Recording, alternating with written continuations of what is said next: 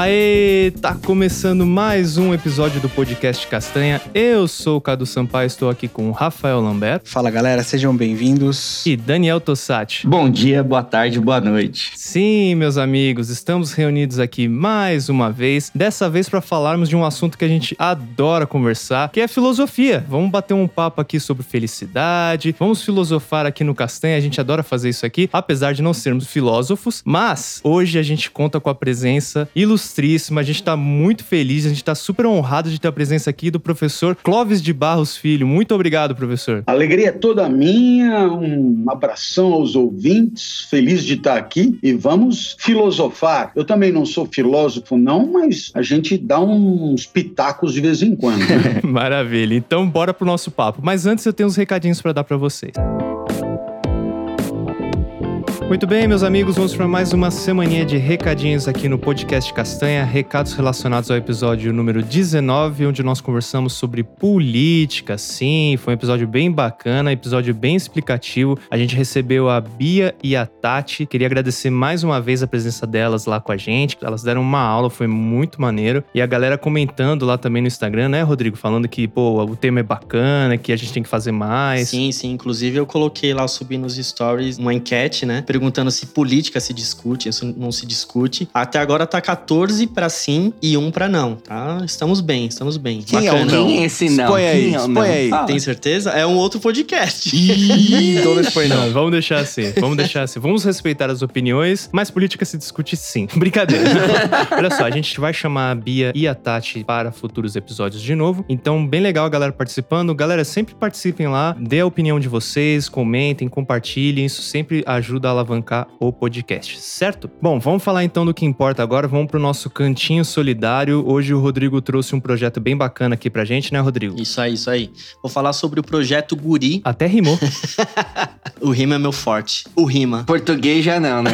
já, já, deu pra ver que é mesmo. Você podia falar do projeto Guri fazendo uma riminha, uns versinhos. Aproveita não sou, que seu não forte. Sou bom, já... não sou bom. Você que é o cara das letras que escreve e tal. Eu te dou umas dicas do que rima com guri. Saci. Saci, né? Jabuti. Lambari. ok, vai lá, vai. Beleza. O Projeto Guri, ele é um projeto de música. Para você participar, basta você ter entre 6 e 18 anos, procurar um polo com disponibilidade de vagas. Você tem que comprovar a sua frequência na escola, né, regular. Também na Fundação Casa, basta você ter entre 12 e 21 anos, procurar a agência de referência, a coordenação do polo e manifestar interesse em cursar as oficinas. Tem aula de violão, de canto, tem até loteria também. E é bem bacana. Ele é mantido pela Secretaria de Cultura e Economia Criativa do Estado de São Paulo. Só que a administração é por uma ONG, né? Chamado Sustenidos, é isso? Isso, isso. É. Foi eleita a melhor ONG de cultura de 2018. E é bacana também, Rodrigo, porque a galera pode ajudar abatendo do imposto de renda, né? Como é que funciona? Se você faz a declaração do imposto de renda na modalidade completa, tá? Tem que ser na completa, não pode ser na simplificada. Você pode doar parte do seu imposto de renda pro projeto utilizando a Lei Rouanet. E aí, nesse caso, até 6% do imposto de renda devido, né? Pode ser direcionado pro projeto. E é legal porque o abatimento é 100% o valor é doado para ser deduzido. Então, pô, vale a pena. É legal que no site tem a calculadora também para você fazer lá as contas e tal, e é bem bacana. O site do projeto é projetoguri.org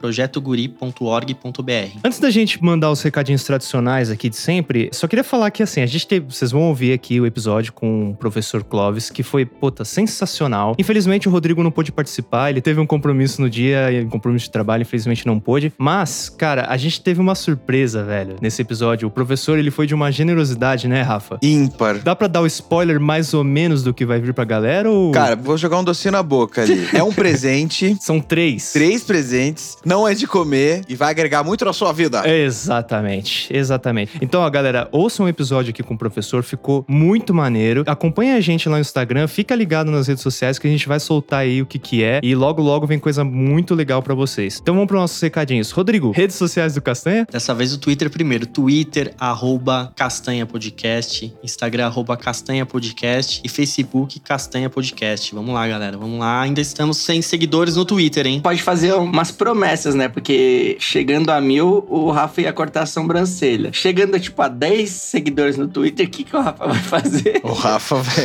cortar um E dedinho. no Instagram a gente já tá com 640 seguidores, hein, ó. Rafa, já fica esperto Ó, aí. o Rodrigo prometeu que ele vai. Primeiro que você tem que falar do Facebook de novo, que eu postei no feed, por favor. Só faz mais um reconhecimento. Parabéns pro, pro Rafa e pro Daniel que ele postou de novo. Pra minha mãe, minha mãe compartilhou. Porque a questão é a manutenção do projeto. Segundo, o Rodrigo falou que vai fazer um- uma sequência de piadas no Twitter, de, de anedotas, só pra trazer engajamento. Eu tamo- estamos esperando. Rodrigo com seu humor maravilhoso. Eu postei uma lá, vocês não viram, mas não foi muito engraçada, não. Puta merda. Beleza. Rafa, o e-mail do podcast Castanha. castanhapodcast.gmail.com. É isso aí. Mandem propostas comerciais. Beleza, dá pra dar um leve spoiler do próximo tema que a gente vai gravar? Sim, nós vamos novamente abrir o nosso coração e nos humilhar. vamos trazer coisas muito detalhes interessantes da nossa vida e da nossa peculiares do nosso dia a dia. Vocês vão gostar porque são coisas bem bizarras. Nós somos bizarros, né? Nós- E todo mundo vai se expor. Beleza. Daniel, qual é a frequência de postagem do Castanha e onde que a galera pode ouvir a gente? Frequência é quinzenal, postamos às terças-feiras. É, tá no Spotify, tá no Deezer, tá no Google Podcast, no Apple Podcast. Lembre de sempre seguir a gente, dar um follow, que vai nos ajudar bastante. Não é um follow, é o follow. Dá o follow? É. Ok. Você já fez essa piada, Rodrigo. E sem graça, por sinal, né? Você tá repetindo piada. Você tá repetindo piada, cara. Você tá entrando numa seara muito difícil aqui. Tá certo. Vamos pro nosso episódio que ficou demais.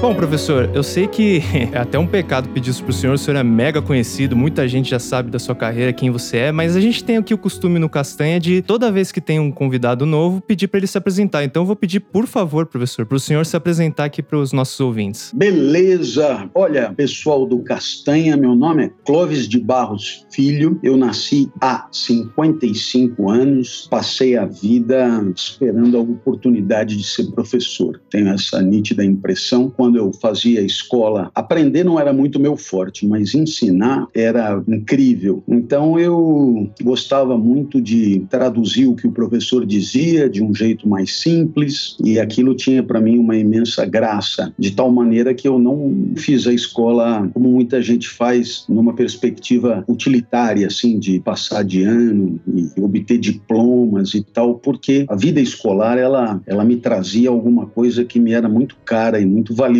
que era a chance de explicar para alguém alguma coisa. Acabei fazendo direito, jornalismo, filosofia, mas não sou nem jurista, nem jornalista, nem filósofo. Eu sou mesmo é professor e como professor eu comecei aonde deu e terminei aonde eu quis propriamente. Nesse momento eu sou aposentado e depois de 30 e poucos bons anos de serviços prestados e eu hoje vivo de palestras e de me apresentar aí para o entretenimento em eventos de, dos mais diversos tipos. Felizmente, as coisas que eu tenho para dizer estão super na moda, talvez tenham estado sempre, mas agora mais do que nunca. Então, tem sempre alguém me chamando para me manifestar. Eu também escrevo uma ou outra bobagem. Cada vez mais o que eu escrevo tem a ver com histórias, casos, experiências de vida e um pouco o que, que essas experiências têm a ver com algumas ideias que eu estudei, que eu aprendi, que eu gosto. Então, tem muitos livros aí saindo, outros que já saíram, de maneira que já são 36 livros publicados, alguns muito acadêmicos que eu não recomendo, não, outros nada acadêmicos que eu também não recomendo, mas que são pelo menos compreensíveis. Né? Então, começou com A Vida que Vale a Pena Ser Vivida, e o último foi sobre Sócrates, né? Valores da Vida, pela Ciranda Cultural. Então, eu estou às ordens, à disposição, uma alegria, acho que eu disse o essencial. Claro que na vida acadêmica eu fiz um pouco de tudo, né? Tem aqueles negócios de mestrado, doutorado, livre docência, não sei o quê, titular, representante de área, CAPES, diretor de programa de pós-graduação, não sei o quê. Então eu fiz de tudo e fui muito feliz na universidade, como também sou feliz fora dela.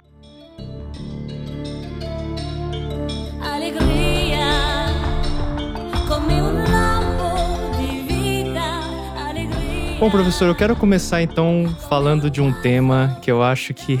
É, não sei se eu posso dizer que é a pergunta do milhão. O senhor citou felicidade. Então eu quero falar sobre felicidade. Todo mundo está em busca da felicidade o tempo inteiro. Parece que esse é o nosso propósito de vida, é ser feliz. Eu queria perguntar pro senhor: qual é o conceito de felicidade? Realmente existe um conceito de felicidade? Existe a felicidade? Por que, que as pessoas buscam tanto isso? Olha, eu acho que há muitos conceitos, talvez, de felicidade, porque em diversas épocas da história o homem destacou eu diria, esta ou aquela condição de vida como vinculante né, dela ser boa, né? uma espécie de pedágio obrigatório para a vida boa. Ah, em diversas épocas esse pedágio mudou, as definições são muitas, mas eu começaria propondo o seguinte: né? quando você diz que nós buscamos a felicidade, já é indicativo que ela nos escapa, né? porque se você dispõe, não busca, não procura, não vai atrás, você já tem. Se a busca da felicidade é, digamos, o que marca a nossa vida, podemos dizer imediatamente, correlatamente, que a nossa vida é marcada pela infelicidade. E eu penso que talvez isso seja é, muito verdadeiro no seguinte sentido: ao mesmo tempo que queremos que a vida seja boa, sabemos muito bem que ela não é quase sempre. E, portanto, nesse sentido, a reflexão sobre a felicidade ela se torna muito bem-vinda sempre. Agora, caberia também uma outra pergunta: né? será que a felicidade, seja lá ela o que for, ela combina com um pensamento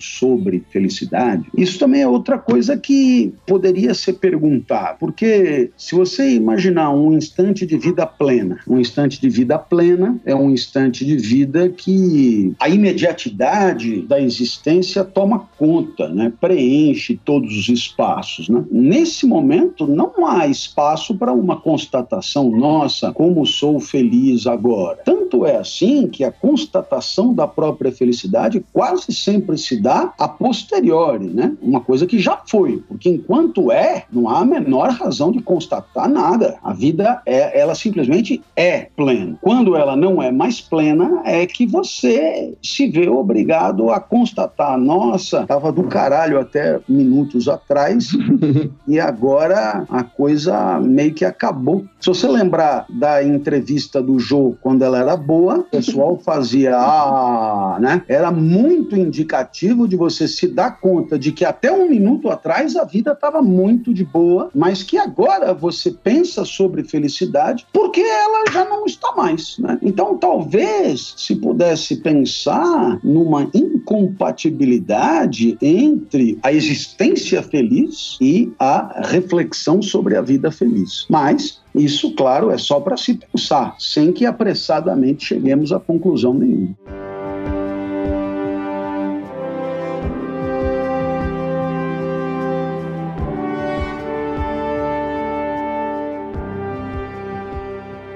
Segurando esse pensamento, professor, é esse o motivo do sentimento de nostalgia que algumas pessoas têm mais forte até? Você tem toda a razão nessa tua observação, quer dizer, as pessoas acabam escapando né, para tempos que não são os imediatamente vividos, né? elas escapam porque a imediatidade da vida não preenche. Ela é insatisfatória, ela é insuficiente ou pior, ela é claramente ruim. Então aí a mente prefere resgatar certas experiências e naquele mesmo instante ela produz a memória, né? Ela produz a memória que é o passado do espírito, que é o passado no presente, né? Se você imaginar que a nostalgia é um afeto determinado pela memória, nós rapidamente concluímos que se não houver memória, não há nostalgia. Se não houver memória, não há saudade. E a memória por sua vez, só há numa vida esgarçada, numa vida pouco tonificada, pouco intensa e pouco plena. Eu te dou um exemplo. Eu estou aqui tentando produzir o discurso mais claro nesse momento. Então, nesse momento, a minha mente não tem espaço para eu lembrar do final de semana. Não tem. Como também não tem espaço para eu pensar no que eu vou jantar também não tem. A mente aqui, ela está povoada pela questão posta e pela produção do discurso como resposta. Esta plenitude da mente, né? plenitude da alma para Aristóteles e mindful mindfulness para Harvard, essa plenitude inviabiliza a memória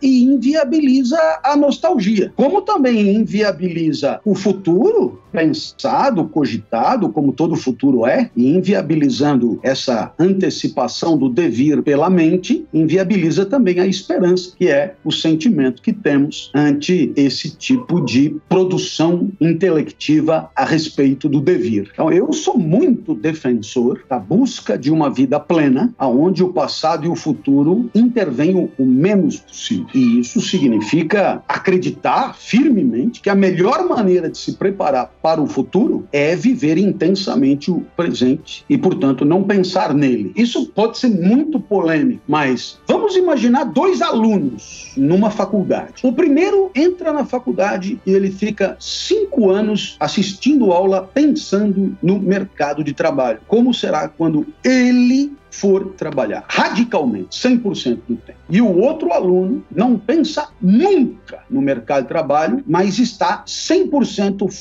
focado na aula, no aprendizado, no estudo, no conhecimento, na imediatidade daquela atividade. Eu pergunto a você, qual dos dois estará mais preparado para enfrentar o mercado de trabalho? Aquele que passou 100% do tempo cogitando sobre ele ou aquele que passou 0% do tempo cogitando sobre ele, mas dando atenção à imediatidade da vida? Nesse sentido, a partir dessa comparação, eu penso que a vida boa na imediatidade é a melhor colaboração que podemos dar para o nosso próprio devir. Eu poderia te dizer que nesse sentido, cada palestra que eu faço, esmerada, consistente, bem feita, é a melhor colaboração que eu posso dar para a sustentabilidade do meu negócio. A sustentabilidade não é pensar sobre o que vai acontecer amanhã. A sustentabilidade do negócio ou de qualquer coisa é pensar nas condições da vida imediata que garantirão o que está por vir amanhã. Portanto, eu penso que existe um trabalho educativo a fazer, que é o trabalho de valorização da vida. E quando eu digo valorização da vida, não é campanha contra o suicídio. É um trabalho de valorização da vida, que é o trabalho de valorização da onde a vida está, das circunstâncias da vida vivida e da sua plenitude possível e da sua intensidade possível. Né? E, naturalmente, isso, claro, diminuirá também as chances de querer abreviá-la, mas isso significa não tanto ficar cogitando sobre questões metafísicas, mas dar ao mundo a plena chance de um encontro pleno conosco.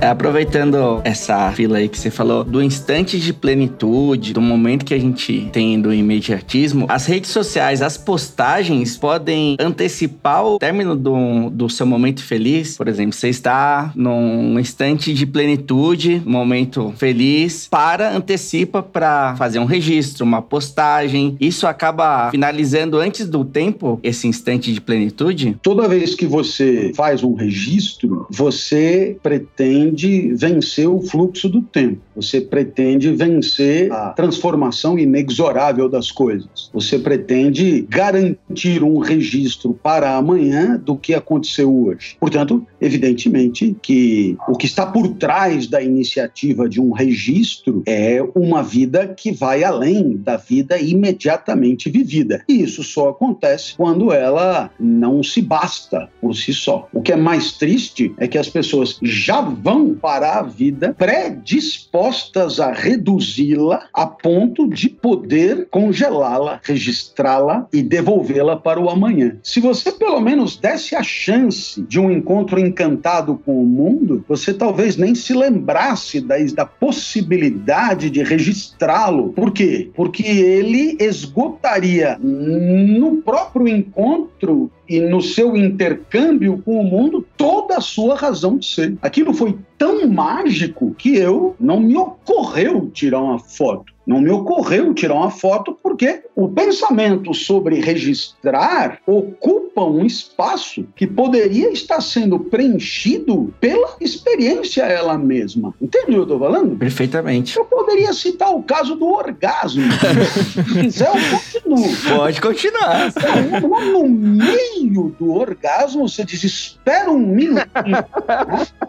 E você então vai flagrar a segunda metade do fluxo seminal. Haverá quem filme tudo, como atores, atrizes, diretores que filmam tudo, etc. Tal. Mas aí fica claríssimo que a experiência flagrada não esgota a sua razão de ser, porque estamos todos ali para capturar uma imagem e vendê-la depois. E é o dinheiro da venda que mais nos importa. Então acho que ficou um pouco claro o que eu quis dizer. Quer dizer, eu me lembro que me disseram: pô, você foi visitar as muralhas da China? E tem lá um pequeno lugar que para turista lá que eles deixam ver que já é bem legal e, e você não tirou nenhuma foto e, e, há um quase que uma advertência né, nessa solicitação mais do que uma advertência é uma bronca mesmo né? é como se a plenitude da vida vivida fosse uma manifestação de egoísmo existencial a ponto de eu não ter me preocupado em compartilhar ainda que isso fosse apequenar a minha experiência então há um quase que um juízo moral. Como assim você não tirou uma foto para mostrar para mim? Aí você diz, porque a experiência me preencheu completamente, eu não lembrei de você. E é claro,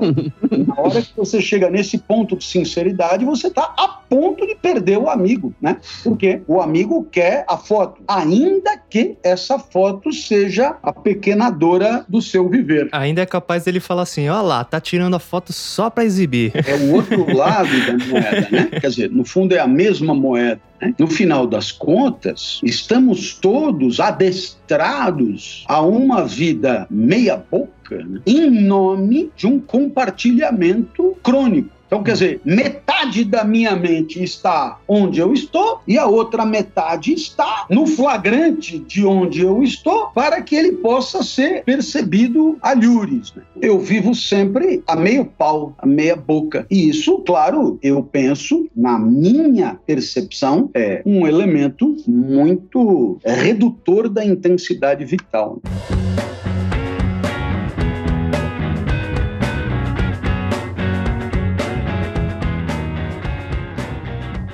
gente falou muito de felicidade, mas eu queria falar sobre a infelicidade. É, a gente tem uma, uma ditadura da felicidade e muito pautado também nas redes sociais, em alguns coaches ou algum, algum tipo de, de consultoria que para você focar em sentimentos positivos, como se os sentimentos negativos também não fossem parte da gente. Eu queria saber o que, que o senhor acha disso, é, o quão prejudicial ou benéfico é você focar só nos sentimentos positivos e ignorar tudo de negativo que é parte de você também. É preciso verificar quais são os objetivos desse tipo de treinamento. Muitas vezes os objetivos são mesmo objetivos de eficácia profissional, o que significa para o dono do capital o próprio enriquecimento. Então, eu simplesmente diria que vou me limitar a dizer que sempre entendi o capital a serviço da vida e nunca o contrário. Esse é o primeiro ponto. O segundo ponto é que a ditadura não é propriamente da felicidade, o que talvez não fosse tão ruim, mas é que é muito pior. A ditadura é da felicidade aparente, o que aí sim, por quê? Porque é uma cobrança de hipocrisia, né? de falta de autenticidade permanente. Se você está triste, engole um choro. Eu não quero saber. Quando você voltar a estar tá feliz, você está autorizado a existir de novo no mundo social. Então, é claro, isso é, é realmente insuportável. Eu poderia te dizer que o momento que isso para mim foi mais marcante foi na minha formatura e por uma razão muito louca. Na formatura do ensino médio, não da faculdade nem tanto, mas do ensino médio, eu tinha plena consciência que estava terminando a fase mais feliz da minha vida. Eu não sei por que eu já sabia e tudo se confirmou incrivelmente, né? Estava terminando a fase mais feliz da minha vida. Então eu estava francamente triste. E eu estava triste por quê? Porque a vida era boa ali na escola. Porque a vida era feliz na escola. E quando a vida é boa e ela acaba, você entristece. Agora, a formação formatura é lugar de gente feliz. A formatura é lugar de festa. Portanto, é um lugar que cobra, é a tirania da felicidade aparente. E aí, então, você tem que fingir que tá sorrindo e tal, até porque a família tá lá e espera que você esteja feliz também, etc. Senão vão ficar preocupados com você. Então você tenta dissimular. Só que no meu caso foi patético, né? Patético, porque eu fazia um esforço enorme para jogar uma bexiga, né? Levantar e aplaudir, etc. Quando na verdade eu estava devastado pela perspectiva de que a vida escolar tinha acabado. Ali, eu diria que foi a primeira reflexão consistente sobre a vida que eu fiz, né? A escola nunca me proporcionou tanta reflexão como quando ela acabou, né? Por que, que eu tenho que parecer estar feliz se eu não estou feliz? E eu não estou feliz por uma razão muito nobre e muito boa. É porque eu fui feliz 12 anos aqui. Agora, aqueles que comemoram o fim é porque não estavam tão felizes no durante. Agora eu te pergunto, o que é melhor? 12 anos de vida boa e uma formatura triste? Ou 12 anos de vida arrastada e uma formatura feliz? Eu sempre gosto desse exemplo porque ele é muito revelador desse tipo de tirania que se impõe a nós. Felizmente, as redes sociais também têm os depressivos, né? E também tem os recalcados, e também tem os derrotados e que aceitam falar sobre a própria derrota, e aí então eu consigo também me encaixar. Porque se fosse todo mundo só se dando bem, não haveria mundo para mim. Mas felizmente tem aqueles que admitem perder. Entre eles, eu me instalo com alegria, porque se fosse para botar no papel vitórias e derrotas, alegrias e tristezas, temores e esperanças, dores e excitações, não sei o quê, nossa, a balança, a balança quebrava nos primeiros 15 minutos. É por isso que falar sobre infelicidade pode dar muito mais pano para manga do que felicidade que ninguém sabe direito o que é. Eu vou mais longe, vou problematizar mais. Se você me perguntar o que é o mal, eu sei, eu falo sobre o mal meia hora. Se você me perguntar o que é o bem, eu tenho uma dificuldade enorme. O mal ele é cristalino. Uma criança estuprada é mal. Agora, quando você dá uma esmola na esquina, é sempre discutível. Você está patrocinando a mendicância, você está comprando lugar no céu, você está aliviando sua própria consciência, e nada disso é muito bonito. O bem, ele pode ser sempre problematizado. O mal, o mal é muito menos questionável. Sempre achei isso, né? Na contramão de muitos pensadores que dizem só existe o bem, o mal não existe, o mal é a ausência de bem. Puxa vida, gozar como olhando pela janela, eu tenho a impressão que é exatamente o contrário. Mas, enfim, é só uma questão de, de falar a respeito. É, quando você identifica o mal, é mais fácil de você praticar o bem também, né? Você consegue saber exatamente o que você não quer, ou ao menos repele de alguma forma. É, mas é, é, é, é, o que eu quis dizer é que ele é muito mais assim, ele é muito mais opaco, sabe? Ele é muito mais nebuloso, enquanto o mal me parece muito mais cristalino, né? Muito mais óbvio, muito mais evidente, né? Mas isso sou eu que estou falando e eu só falo besteira, viu? Eu, é que, bom, vocês me convidaram para vir aqui, eu estou respondendo, né? Mas assim, eu não tenho nenhuma pretensão de estar tá revelando aqui nenhuma verdade sobre nada. São coisas que me passam pela cabeça por conta da trajetória que eu tive, que você, pelo pouco que você já ouviu, deve ter percebido que não foi uma trajetória, digamos, de margarina. então, a, a, apanhar é comigo mesmo. Então eu tenho da vida um olhar desconfiado. Desconfiado. Nossa, no mínimo. É o mínimo que alguém pode aceitar de mim é ter uma certa desconfiança a respeito da vida. E é claro, a respeito do que está na iminência do, de acontecer, do que vai acontecer, etc. E vamos combinar, o mundo tem me dado alguma razão.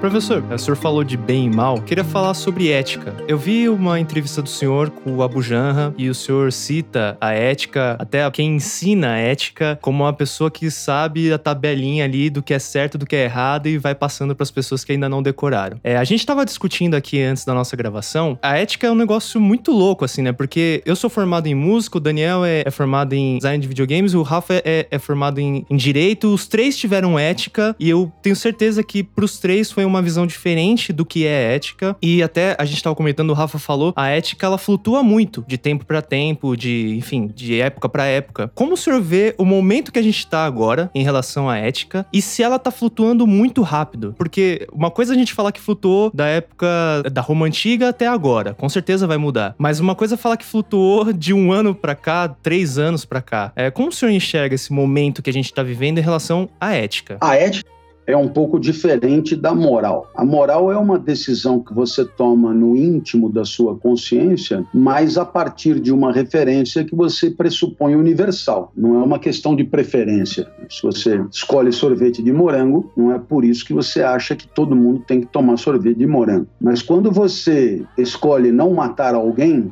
você supõe que é o que os outros deveriam fazer também. Então a moral começa no eu, termina no eu, mas passa pelo universal, né? a pretensão do universal. A ética, ela é um entendimento de coletivos, né? É por isso que não tem moral do advogado, mas tem a ética do advogado tem a ética médica, tem a ética do músico. É por isso que você pode ter uma ética dentro de uma empresa. A ética é, é a arte de convivência, a arte da convivência, digamos assim, implementada por quem convive, no calor da convivência. Então, o que, que eu te diria? Quanto mais rapidamente surgem novas condições de interação, mais rapidamente exige-se uma reflexão sobre a melhor maneira de conviver ali, naquele espaço. Então, em épocas que, digamos, as coisas mudavam, mas mudavam pouco, a ética também mudava, mas mudava pouco. Em épocas em que a convivência ela se dá em condições materiais muito próprias e muito diferentes e mudam muito rapidamente, a dúvida sobre a convivência mais justa, mais harmoniosa, ela surge cada vez mais a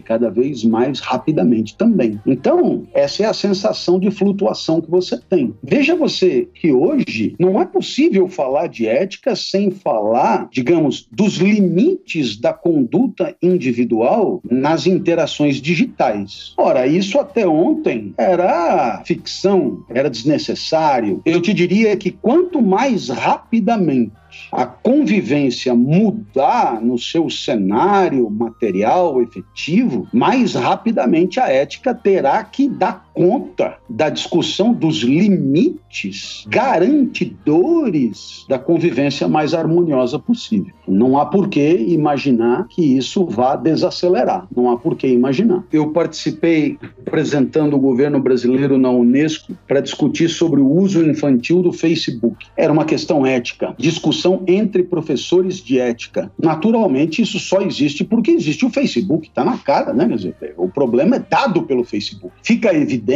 que com a aceleração dessa transformação das condições materiais da vida e da convivência, a aceleração da ética terá que ser correlata sob pena de ficarmos num mundo sem regra, né? Num mundo sem limite. Ou com regras totalmente ultrapassadas que às vezes acontecem, né? A gente. Completamente inadequadas para aquele novo cenário.